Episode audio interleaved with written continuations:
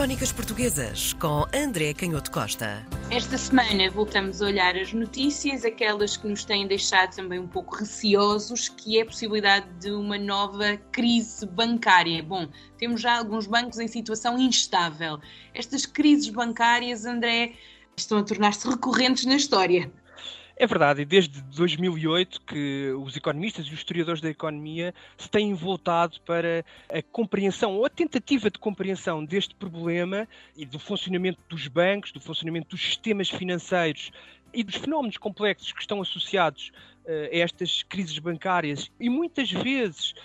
àquilo que é a percepção psicológica, porque como vamos ver, uma das grandes dificuldades de qualquer sistema bancário é que, sendo os bancos mecanismos altamente complexos de tratamento da informação, no fundo é isto, há uma componente de confiança que é muito importante. E não é por acaso que os historiadores da economia, eh, e há muitos livros sobre este tema, falam de pânicos e de corrida aos bancos e de efeitos de contágio, de efeitos psicológicos, quase como se fosse irracional, quase como se associado a estes, estes momentos traumáticos da economia estivessem fenómenos paranormais em que as pessoas são tomadas de quase uma espécie de poltergeist financeiro. Até há um livro muito famoso dos economistas que, traduzido para português, é bem, desta vez vai ser diferente. Porque é a ideia de que nós, a cada nova crise bancária, repensamos os problemas do sistema, do ponto de vista histórico, e encontramos soluções e achamos, não, agora é que o sistema financeiro aprendeu com as lições do passado. E depois, a cada novo momento, parece que não aprendemos de facto com essas lições do passado,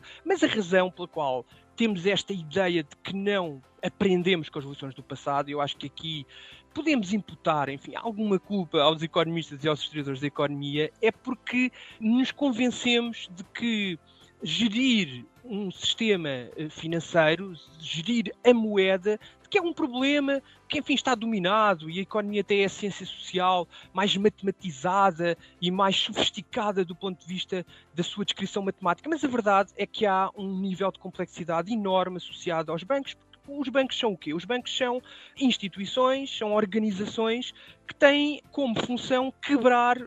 aquilo que se acredita que é uma certa rigidez natural da moeda. Este, é, este palavrão da rigidez da moeda é o quê? Bem, é a ideia de que se há pessoas que acumulam moeda, enfim, no efeito natural, podemos dizer assim, da economia, e há esta tendência para a poupança e para uma certa reserva de valor, porque as pessoas querem proteger-se do futuro e, portanto, têm tendência, ou teriam tendência, se não existissem os bancos, a acumular dinheiro, e, e todos nós nos lembramos aqui do efeito de patinhas ou das pessoas a esconderem as moedas debaixo do colchão, mas chegámos à conclusão de que, então, para quebrar essa rigidez, as pessoas retirarem, acumularem essas poupanças e retirarem eh, a moeda da economia privando outras pessoas que se calhar precisam dessa moeda para lhe darem uma utilidade mais produtiva para todos, para a economia como um conjunto, então os bancos fazem essa ligação entre agentes, entre aqueles que têm dinheiro e que querem guardar o seu dinheiro no banco e aqueles que, ao longo da história, foram recorrendo a essas instituições financeiras e ao longo da história fomos percebendo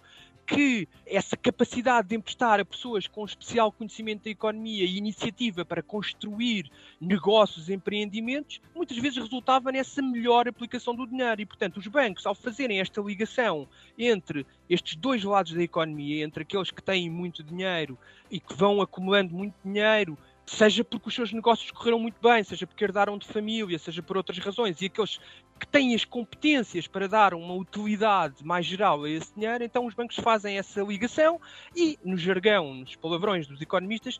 através de economias de escala, portanto, através de perceberem de forma desagregada onde é que podem, de forma mais detalhada, podemos dizer assim, onde é que o dinheiro é melhor aplicado, gerem aquilo que são os custos de informação da economia, porque se tornam os bancos especialistas em perceberem quem é que é capaz de utilizar de forma mais eficiente o dinheiro que existe disponível. Mas já estamos a perceber aqui que historicamente depois surgem imensos problemas, porque informação, e todos nós hoje percebemos, se calhar hoje melhor do que há 20 ou 30 anos, que a informação é um fenómeno muito complexo e por isso é que falamos hoje de desinformação. Ora, isso também acontece na economia, não é muitas vezes muito fácil os bancos terem a capacidade de distinguir e de saberem aquilo que é real iniciativa, competência, uma projeção de negócios bem feita por uma determinada empresa, por um determinado conjunto de homens de negócio, aquilo que é uma ideia de negócio boa, lucrativa e que pode dar frutos, daquilo que é uma má ideia e não é só porque se deixam enganar por vigaristas, porque às vezes também é esta versão, enfim, nem sempre com razões históricas evidentes, mas às vezes também com razões históricas, para dizer que os bancos têm culpa na, na forma como emprestam dinheiro a quem não revela competências ou capacidades. Mas a, a questão é exatamente esta: é que por vezes não é fácil, e se nós estivéssemos nesse papel, que é um papel, também podemos reconhecer que é ingrato e que é difícil, embora também, por outro lado, não é totalmente mal pago, enfim, pelo menos nos setores mais elevados da organização bancária. Não é assim para as pessoas que estão cá mais embaixo da organização e que são trabalhadores como todos os outros e com salários relativamente médios. Mas enfim, não é uma, não é uma tarefa muito fácil.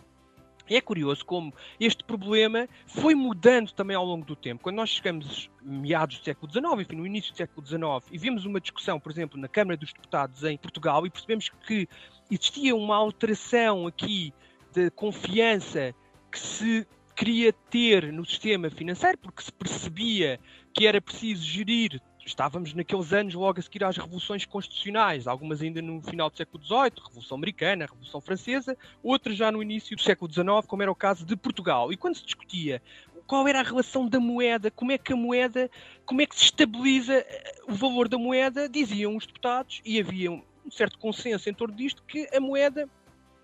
o seu preço era derivado da vontade geral e não do rigor da lei. É muito interessante aqui o conceito de vontade geral que nos remete logo para um filósofo francês, o Rousseau, que era tudo menos alguém muito preocupado com o bem-estar dos bancos, mas é curioso como aqui havia esta mescla de pensamento revolucionário e a crença na Constituição e na discussão democrática e que as pessoas nas suas transações económicas, na sua atividade económica de todos os dias nestas primeiras décadas do século XIX, eram mais importantes a conferir valor à moeda e ao sistema financeiro do que propriamente o rigor da lei que era definido por uns senhores, por uns ministros, por muitos especialistas que fossem. E então diziam os deputados que o que é que era isso do preço da moeda, do valor da moeda ser definido pela vontade geral? Era precisamente essa vida ativa de todos os dias da economia e que depois demasiada interferência podia mexer com coisas que era muito difícil, por muito boa vontade que o governo tivesse, podia mexer com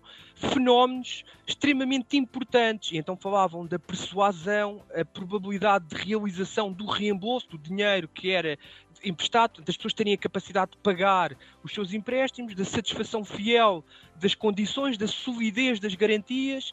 E era, era daqui que nascia exclusivamente o valor do crédito e a sustentabilidade do sistema financeiro. Ora, é muito engraçado porque quem nos está a ouvir já estará a pensar, bem, mas então o papel dos bancos não era facilitar uma certa liquidez, uma certa movimentação do dinheiro entre quem tem e quem precisa dele, e estas coisas apontam todas para o sentido contrário, para uma rigidez do sistema. E nós percebemos aqui onde é que estava, de facto, a grande dificuldade. E isso é muito óbvio nas crises que depois aconteceram, em que, mesmo com esta vontade toda revelada pelos deputados da Câmara dos Deputados em 1837 e depois, sobretudo, na regeneração, quando se tentou construir uma política de, de obras públicas e de grande progressão e, de, como se dizia na época, de melhoramento das condições dos transportes, da construção dos caminhos de ferro, das pontes, das estradas, de investimento na educação, etc., aquilo, a conclusão a que se chegou,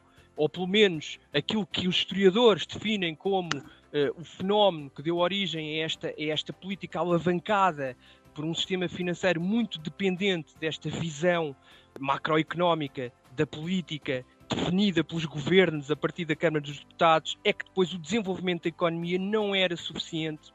para pagar aquilo que eram os compromissos da própria coroa de Portugal e do seu sistema financeiro para com os mercados internacionais. E percebemos aqui que este é também sempre o drama de qualquer sistema bancário, de qualquer sistema monetário. É que as comunidades não estão sozinhas no mundo, elas são interdependentes, são muito distintas e, portanto, gerir uma moeda é também gerir relações políticas de diferentes países, com diferentes interesses, com diferentes formas de olhar o mundo. Crónicas Portuguesas com André Canhoto Costa.